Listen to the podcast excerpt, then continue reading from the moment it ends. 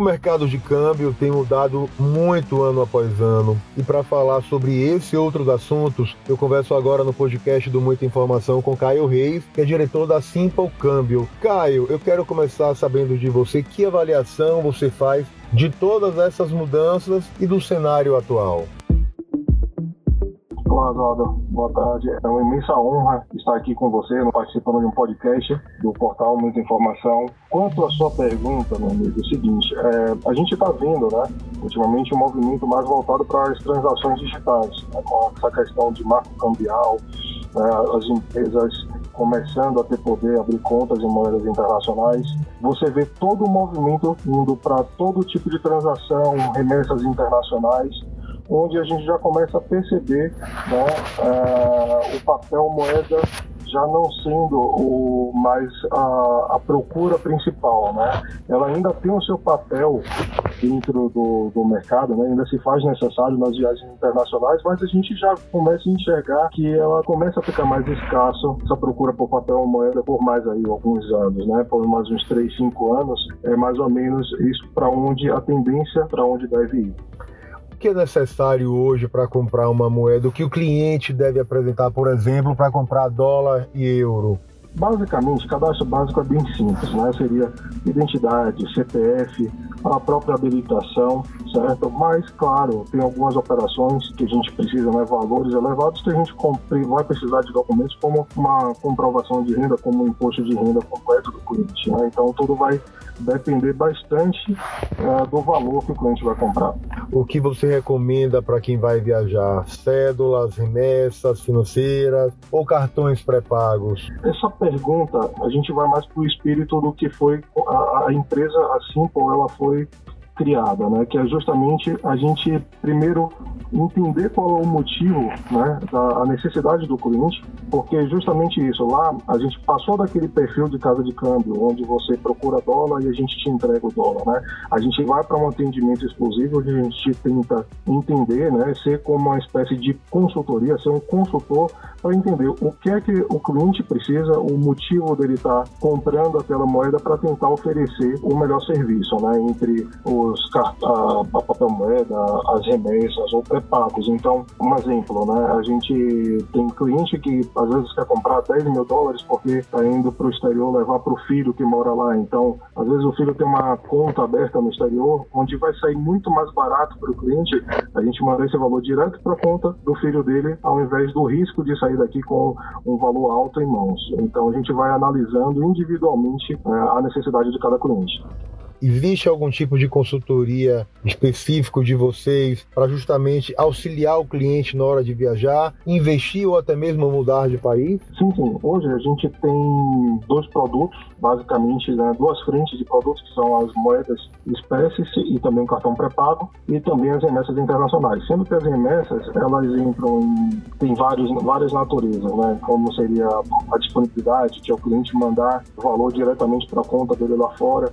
Então pode ser nesse motivo para poder ele abastecer a conta, para poder usar lá fora, ou fazer um investimento, ou se não, enviar essa remessa para uma empresa de investimento que tem a conta no exterior, assim como comprar uma casa, por exemplo, é algo bem comum, comprar uma casa ou mandar dinheiro para o filho que está no exterior fazendo intercâmbio, ou pagar uma faculdade. Então, são várias naturezas que a gente hoje consegue trabalhar, identificar qual seria a melhor forma de mandar esse dinheiro e também, né, fazer esse papel de consultoria. Uma pessoa vai comprar uma, uma casa, a gente vê qual a, a, a documentação necessária, a gente orienta em todo esse sentido. Até no caso de uma importação mesmo, né? Para uma empresa, a gente vê o que é que seria necessário, se tem a documentação necessária para a gente poder fazer esse tipo de operação. Qual valor um turista pode levar numa viagem internacional e a partir de quanto é necessário declarar a Receita Federal, já que você falou que dependendo do valor da remessa, é necessário apresentar por exemplo, imposto de renda ou até mesmo aí fazer essa declaração à Receita? Com a parte de moeda espécie, né, hoje o cliente ainda ele tem que declarar acima de 10 mil reais certo? Então, por exemplo, ele sai daqui do Brasil, ele tem que declarar acima de 10 mil reais, já nos Estados Unidos são 10 mil dólares, tá? Então, hoje, se o cliente compra até 10 mil reais, ok, ele compra acima de 10 mil reais, ele precisa fazer a EDBV, que é a Declaração Eletrônica de Bens do, do Viajante. Junto com essa declaração, ele também tem né, o comprovante da compra, que, por exemplo, comprando lá com a gente, ele recebe o comprovante de que essa moeda foi comprada em um lugar credenciado de forma lícita. Então, juntando essas, essas duas documentações, ele consegue fazer a declaração e sair do país sem problema. Existe agora com o marco cambial, né, foi sancionado no ano passado e até o final agora de 2022 esse limite vai ser alterado para 10 mil dólares. Então, isso vai melhorar bastante né, a vida das pessoas, que são 10 mil dólares, já não teria esse problema porque hoje, né, com o valor do, do, da faltação do dólar, então 10 mil dólares, 10 mil reais é facilmente atingido. A partir do, do no final do ano, esse valor vai ser aumentado para 10 mil dólares. E aí já vai facilitar bastante para só a partir daí já começar a fazer a declaração, a declaração eletrônica ah, do viajante. Há sempre uma dúvida de qual o melhor momento para comprar uma moeda estrangeira. Esse é o momento melhor para comprar ou quem pode, pode aguardar? Todos os especialistas do ramo, o que é que recomendam? Que seja comprado de forma uh, parcial. Assim, que, por exemplo, eu tenho uma viagem daqui a 10 meses, então divide esse valor por 10 e cada mês, mensalmente, vai comprando aquela quantidade. Isso porque para você conseguir uma média do valor, né? Você não comprar somente o valor em alta ou somente ou em queda, né? Claro, todo mundo deseja é, comprar somente o valor na melhor cotação possível, mas a gente sabe que a realidade não consegue com o mercado instável, né? Da forma com que se está. Então, o, o ideal é que se faça essa compra né, se divida o tempo que você tem de viagem lá para frente, passe dividindo isso mensalmente e vá comprando em vários períodos justamente para você encontrar essa média. Até porque o câmbio tem mudado muito, o valor do dólar tem aumentado muito, e isso acaba impactando inclusive na decisão das pessoas em sair do país. Isso é fruto também do que a gente vive e vem vivendo por causa da pandemia? Sim, sim. Existe, hoje existe uma procura muito alta com as pessoas procurando outros países, justamente pelo poder de compra nosso, né? Essa questão do, da desvalorização do real, procurando alternativas, como ir para a Europa, indo também né, Canadá, Estados Unidos. Normalmente é Portugal, Canadá, Estados Unidos, o pessoal procura bastante né, esses destinos para poder tentar uh, procurar uma qualidade de vida ou né, encontrar mais estabilidade e segurança. Então, é, dessa forma, hoje a gente até, inclusive, ultimamente, a gente está começando a aumentar a, quantidade de pessoas que estão procurando consultorias nessa,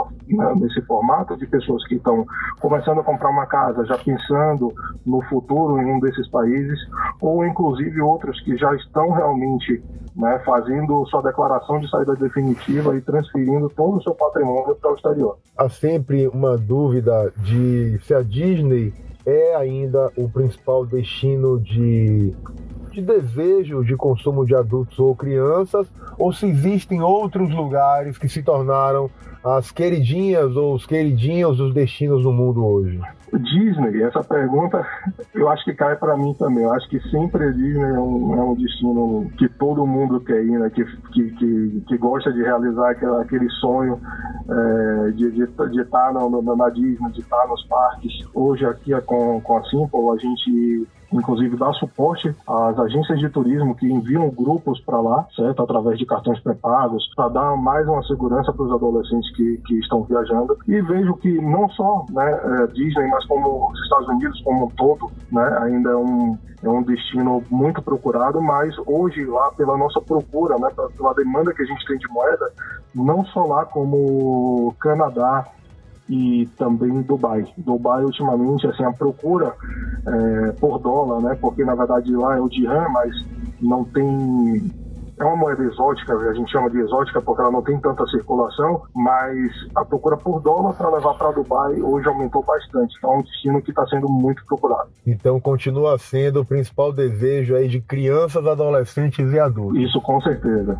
E meu também. Que ótimo. E o Canadá ainda é o melhor lugar para morar e aprender inglês na sua avaliação? Tem muita procura por esse destino? Oswaldo, assim, eu não vou lhe dizer que seria o melhor para poder aprender inglês. Eu acho que são propostas diferentes. Né? O Canadá, hoje, né, entre Estados Unidos e Canadá, que são onde a gente tem maior demanda, né, por, por moeda e cartão pré-pago, ou envio de remessas para pagamento de colleges no, no, no exterior. Ah, normalmente, Estados Unidos e Canadá são os lugares que ganham né, para essa questão de aprender inglês. A diferença é a qualidade de vida. Né? Então, assim, pelo Canadá, por exemplo, muita gente procura Vancouver por ser eleita uma das cinco melhores cidades né, com qualidade para se viver no mundo, né, com a qualidade de vida. Então, muita gente procura o Canadá com esse intuito de ter uma qualidade de vida, de, sabe, já ir pensando no futuro, não só para aprender inglês, mas eu te digo que hoje muita gente está se pensando em transferir patrimônio mesmo, né?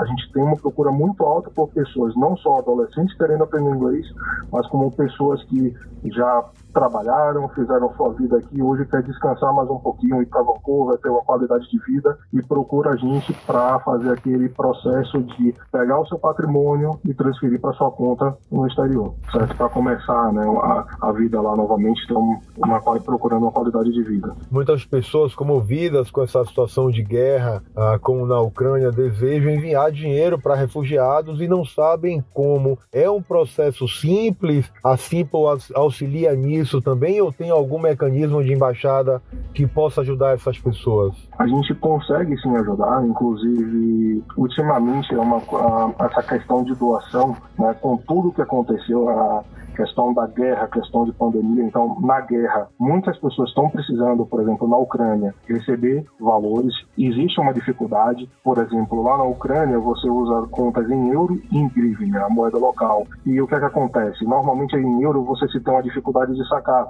Então, basicamente, você tem que mandar sua remessa é, na moeda local de lá para que a pessoa consiga sacar. E a gente hoje está conseguindo, até com por comoção a tudo que está acontecendo, a gente tem remessas internacionais para lá que se chegam em 5 a 15 minutos, certo? E por vários momentos a gente zera a taxa de envio justamente por entender o momento, né? E foi uma coisa que aconteceu com muito mais frequência né, a partir até do período mesmo da pandemia, onde as pessoas começaram, por tudo que apareceu com Covid em outros países, né, tudo que aconteceu, é, muitas pessoas começaram a procurar a gente para poder fazer doações para outros países. A Itália mesmo, uma época, né, por ter uma população de idosos, foi um lugar que se procurou muito para fazer essa ajuda. E a gente, sim, né, se empenha ainda mais para fazer é, remessas nesse sentido, porque a gente sabe que a causa é muito maior. A gente começou o nosso papo você falando que o papel físico tem diminuído muito a procura e a demanda e que o futuro é a moeda digital. Moeda digital, criptomoedas, PIX, esse é o futuro na sua avaliação? Sim, sim. Todo o mercado hoje, né, até como controle, né, segurança também, está indo, tá, tá, tá, todo mundo indo em direção a essa parte digital, até por ser é, mais prático e seguro.